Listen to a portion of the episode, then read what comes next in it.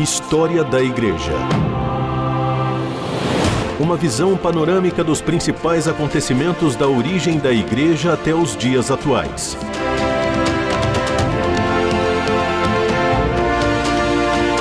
A apresentação do pastor e historiador Marcelo Santos.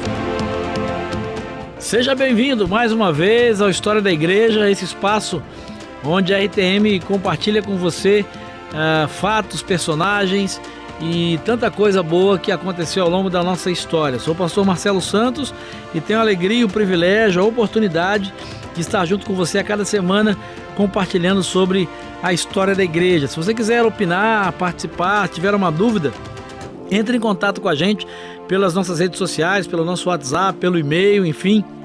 Vai ser um prazer receber aí o seu alô, receber a sua crítica, a sua sugestão. É, você é muito bem-vindo aqui nesse espaço. Esse espaço ele é seu também. Nós estamos falando sobre reforma protestante, conversamos bastante nos últimos programas sobre Martinho Lutero, sobre a sua importância, sobre as suas contribuições, sobre os pilares da reforma protestante. Mas hoje eu quero conversar com você sobre um outro personagem tão importante quanto, chamado João Calvino. Calvino, cujo nome francês era Jean Calvin, uh, nasceu em Noyon, uh, na Picardia, o norte da França, em 10 de julho de 1509. Ele era filho do secretário episcopal daquela cidade. Ele teve a sua infância em dias em que a igreja romana e suas crendices tinham uma forte influência sobre o povo que se dispunha a crer em qualquer coisa, por mais absurda que fosse. E aí, lembrando a você que nós estamos falando do mundo medieval, do período medieval, a gente já conversou sobre isso em programas anteriores, um mundo onde tudo é explicado a partir uh, da igreja, da teologia, da fé.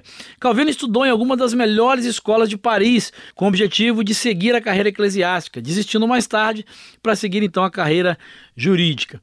Entre 1533 e 1534, Calvino se torna protestante. Depois de convertido, ele escreveu uma obra chamada Sobre os Sonhos da Alma onde ele refutava a doutrina de alguns anabatistas, que é um grupo sobre o qual nós vamos estudar um pouco mais à frente, e ele refutava essa doutrina segundo a qual as almas dormem até o dia da ressurreição. Com desejo de escrever um catecismo, né, um, um, um, livro de doutrinas para os protestantes de língua francesa, ele publica em 1536, na região da Basileia, uh, uma obra chamada Institutas da Religião Cristã, que é a sua obra mais famosa, é um clássico. Uh, quem quer entender de doutrina cristã, de teologia cristã, precisa conhecer as Institutas da Religião Cristã, precisa pelo menos saber do que se trata, vale a pena você se aprofundar sobre isso. O Calvino também em Genebra vai escrever comentários sobre quase todos os livros da Bíblia, vários tratados sobre a teologia e sobre o governo da igreja, e sobretudo uma série de reedições dessa sua obra clássica, que são as Institutos da Religião Cristã, cada uma mais extensa do que a anterior. Então eu sugiro aí que você, uh, se quer conhecer um pouco do pensamento de Calvino, da obra de Calvino, você procure na internet, tem vários artigos disponíveis, né? Vale a pena você ter cuidado com o autor, né? com a fonte dessas informações, mas vale a pena você que quer conhecer sobre João Calvino, ler a respeito e conhecer um pouco mais sobre as institutas da religião cristã. História da Igreja. Bom, a principal ideia de Calvino era a teoria da predestinação. Segundo Calvino, Deus tem um poder infinito, ou seja, ele é onipotente e tem sabedoria infinita, é onisciente. Nada no universo pode existir sem sua autorização, e não há nada que ele, Deus, não saiba, nem no passado nem no futuro. Assim, antes de nascermos, segundo Calvino, e essa, essa é, é a ideia básica né, da, da, da teologia da predestinação, Deus já sabe o que irá acontecer conosco. A conclusão que Calvino chega então foi que Deus já traçou o destino de todos os seres humanos antes deles nascerem. Se vai ser salvo ou não, não depende da vontade, do que faça ou que sente. Logo, todos foram predestinados. Para Calvino, a salvação seria uma graça que Deus concede a alguns e não concede a outros. E não adianta alguém perguntar a Deus o porquê de ter uh, predestinado uns à salvação ou outros à condenação. Para Calvino, Deus decidiu e ponto final. É óbvio que essa é uma questão muito mais complexa, muito mais polêmica, né? antes que os calvinistas e mesmo os anticalvinistas fiquem bravos comigo, eu sei que é uma questão muito mais profunda, é uma questão muito mais complexa. Uh, existem uh, vários grupos, várias correntes calvinistas, e para você entender um pouco mais sobre isso, você precisa se aprofundar, precisa pesquisar. E o nosso objetivo aqui não é discutir teologia, é discutir história. Por isso, eu vou adoçar aí a sua boca, colocar essa, uh, esse princípio aí, mas eu sugiro que você se aprofunde no tema. História da Igreja personagens e processos históricos para compreender o presente a partir da experiência do passado. Bom, em 25 de maio de 1536, os cidadãos da cidade de Genebra uh, vão votar por aderir à reforma protestante. Mas isso aí vai ser só o começo desse processo, porque sem uma liderança qualificada, Genebra estava à beira de um colapso civil e também religioso. É nesse Nesse contexto, então, tendo a necessidade de um líder que essa nova república, ou república nova, precisa e acaba optando e descobrindo em João Calvino esse líder. Uh, Calvino chega em Genebra, fugindo das autoridades de Paris. Ele havia inicialmente se encaminhado para a cidade reformada de Estrasburgo, onde Martin Busser é, estava pregando, porém o rei francês e o imperador estavam envolvidos em uma guerra que bloqueou a estrada para a cidade. Frustrado então, mas determinado, Calvino ele toma um desvio para a cidade de Genebra durante a noite. De lá então é, não passaria, né? não sairia, estabeleceria a sua vida ali. Ele acaba ficando a pedido uh, insistente né, de George Farrell, um líder protestante da cidade, muito conhecido, e depois de algum tempo, ele foi designado pastor da Igreja de São Pedro, a Catedral de Genebra. Tensões entre o Calvino, o próprio Farel e o Conselho Municipal com respeito à celebração da Ceia do Senhor e as atribuições da Igreja do Estado e até mesmo o exercício da disciplina acabaram por levar o Conselho a expulsar Calvino de lá. E ele, ele segue então uh, para o seu exílio na região de Estrasburgo. O que, que vai acontecer?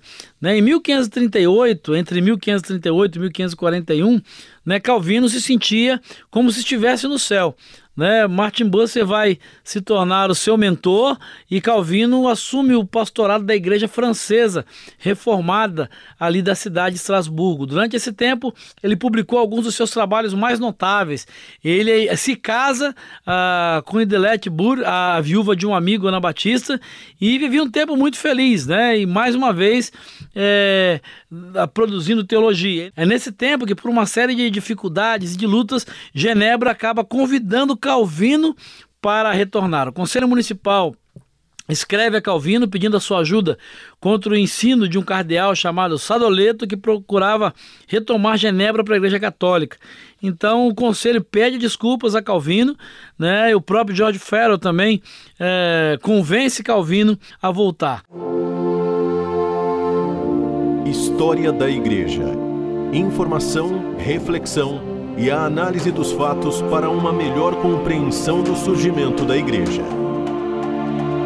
É, quando Calvino volta a Genebra, a gente é, observa que ele tem uma influência muito grande uh, dentro uh, da cidade, de tanto da liderança política como da liderança religiosa. Na verdade, né, de, direi de direito mesmo, ele não tinha qualquer acesso à máquina decisória do conselho. Ele mesmo não podia nem votar e nem Uh, concorrer a qualquer cargo político eletivo. E mesmo quanto aos negócios da igreja, as questões uh, religiosas, Calvino quase não tinha qualquer poder decisório. Mas o que chama atenção é que, de fato, Calvino era o grande líder da cidade, tanto politicamente quanto religiosamente, e ele tinha uma influência muito grande, a palavra dele tinha um peso muito grande. E talvez por isso, então, uh, Calvino tenha deixado uma marca triste na sua biografia que foi a condenação de Miguel Servetos, ou Miguel de Servetos.